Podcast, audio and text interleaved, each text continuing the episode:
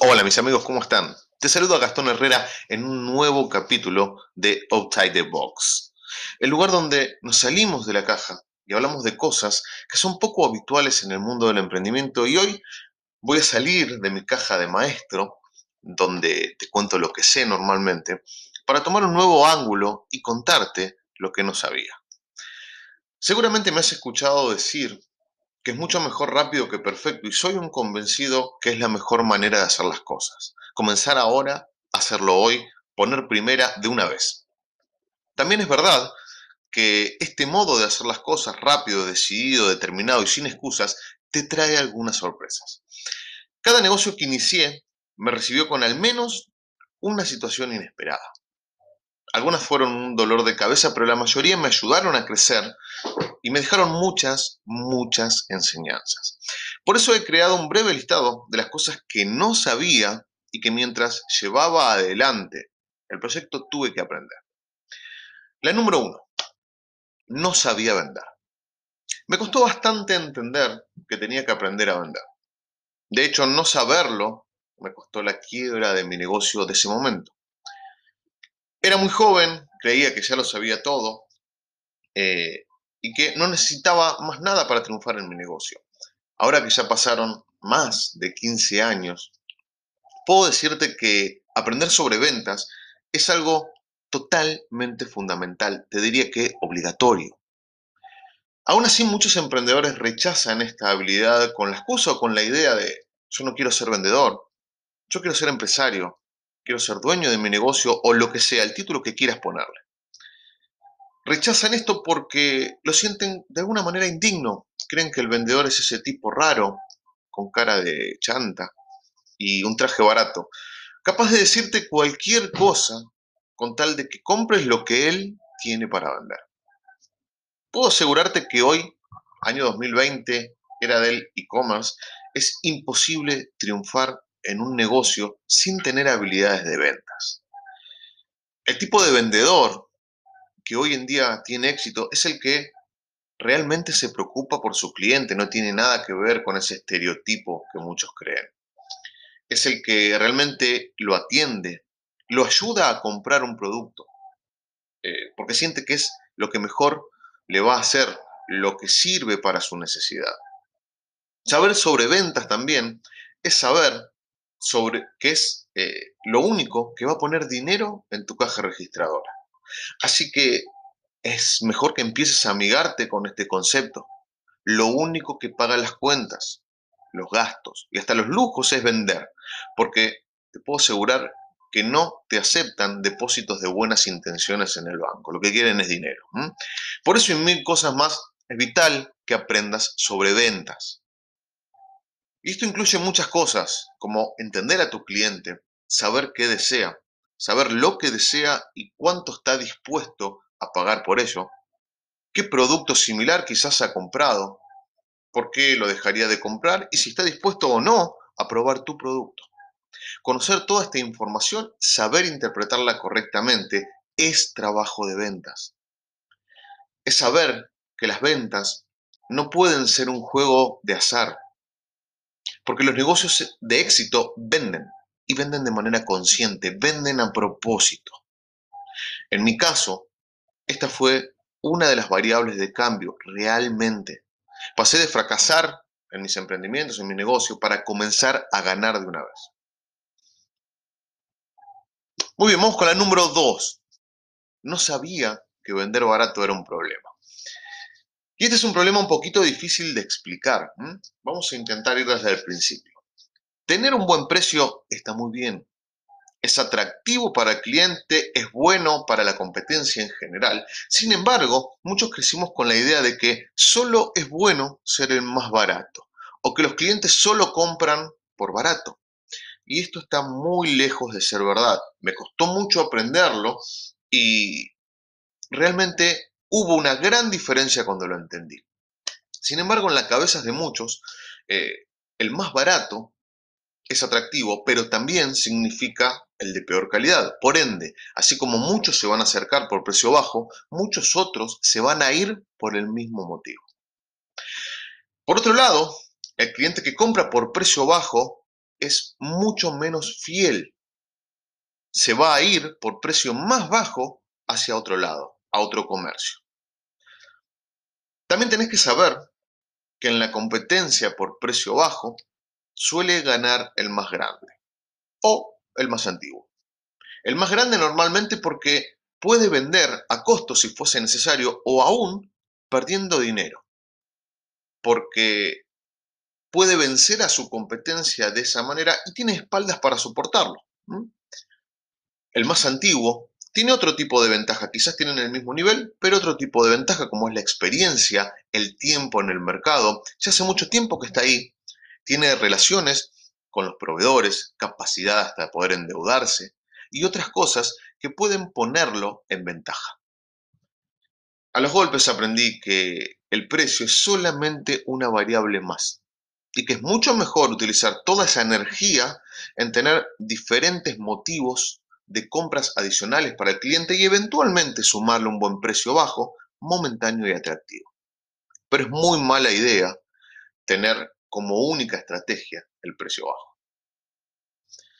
Vamos con la número 3. No sabía fijar precios. Este es un problema enorme, principalmente para los negocios nuevos, para los emprendedores novatos.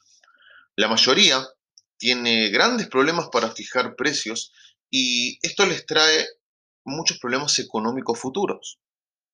Primero porque les da miedo cobrar lo que realmente valen sus productos o servicios. Y segundo, que se olvidan o ignoran precios reales, o sea, costos reales. En mis sesiones uno a uno me he encontrado más de una vez con dueños de negocio que ganan menos de un cuarto de lo que creen que ganan. Cuando les pregunto cuánto es el margen, solamente evalúan el valor de compra versus precio de venta y ahí está la ganancia.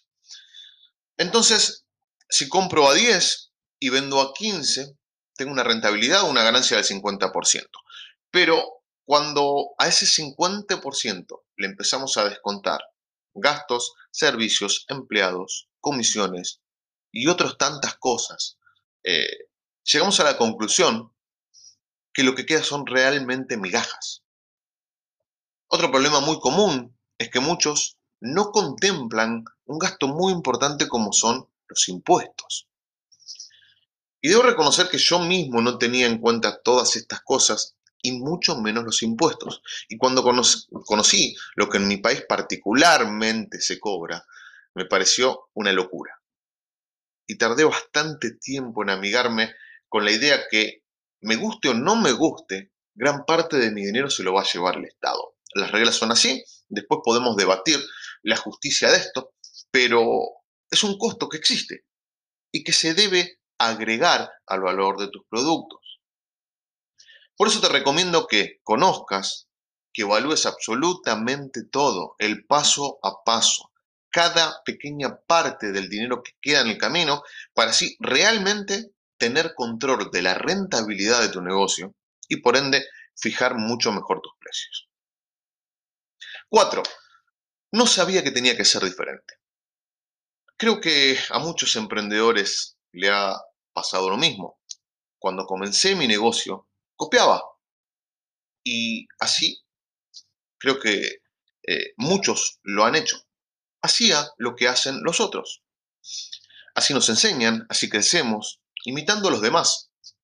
¿Por qué en los negocios sería diferente? Bien, por eso mis primeros negocios se parecían a lo que ya existía. Nada los diferenciaba. Eh, por ende, el cliente no me daba ningún tipo de trato especial. Entonces, ¿sabes qué pasa cuando tu negocio se parece a otro negocio? Competimos por la única variable que es, adivinaste, es el precio. Y ya vimos lo que sucede cuando competimos por precio. Entonces, esto se convierte en un círculo vicioso muy dañino, especialmente para el joven emprendedor, y esta realidad se lo puede comer de un bocado. Por eso queda una sola opción, y es la mejor opción, ser diferente hacer de mi negocio, hacer de tu negocio algo nuevo, innovador, disruptivo, algo diferente, eh, algo que mi cliente quiera y valore. está lleno de negocios clonados sin alma, aburridos, iguales a otros negocios del mismo rubro, y como nada los distingue, no existe motivo real para que un cliente te recuerde. Hoy en día no comienzo ningún tipo de negocio sin definir cuál va a ser la diferencia. ¿Qué va a ser lo distintivo? ¿Qué tenemos nuevo para poner arriba de la mesa? Lo considero algo realmente vital. Acordate una cosa, si tu negocio no se distingue, le va a ser muy difícil crecer. Punto número 5 y último, no sabía todo lo que no sabía. Y esto es bastante difícil de llegar a la conclusión, ¿sí? de darte cuenta todo lo que no sabes. La información es poder. La información te abre el panorama, te ayuda, te ayuda a tomar decisiones mucho más eh, acabadas, por ende más certeras. Y cuando no sabes todo lo que no sabes, estás en problemas. Muchas cosas pasan por debajo de tus ojos cuando se da esto y sin que lo notes, podés llegar a creer que los problemas que sufre tu negocio, que son normales y que todos tenemos, son una especie de plan malvado en tu contra y solo aceptamos que las cosas son así. Entonces comienza ese modo víctima, ¿no? Y nos lleva a pensar que tenemos mala suerte, que no sabes qué quiere tu cliente, que te suceden cosas malas solamente a vos, y una cantidad de cosas que el emprendedor que no sabe lo que no sabe siente irremediablemente.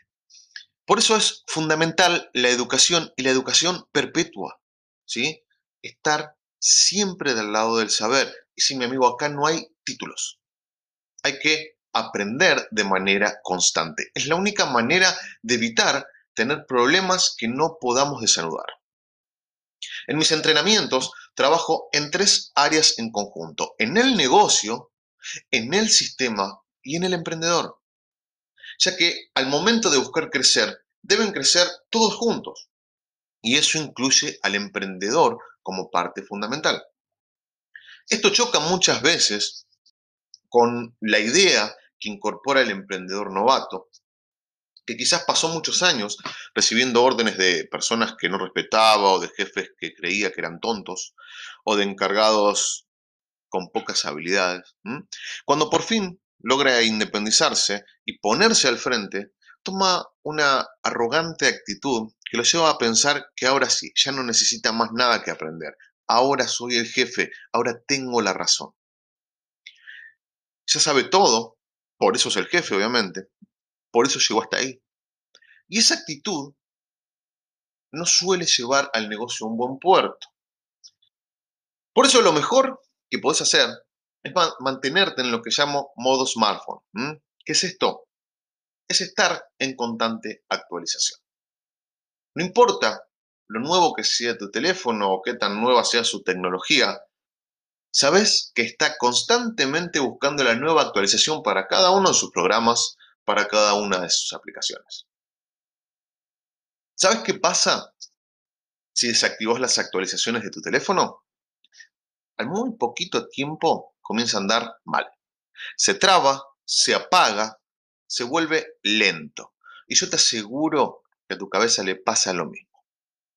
Así que todo el tiempo aprendiendo, todo el tiempo en modo smartphone. Estas son las cinco cosas que no sabía y aprenderlas me llevó varios años, pero que hoy agradezco haberlas aprendido. Te invito a que reflexiones y te preguntes si algo de lo que me sucedió a mí te está pasando quizás actualmente y que tomes la decisión de poder cambiarlo. Los resultados serán realmente impresionantes. Te dejo un gran abrazo y nos vemos en el próximo capítulo.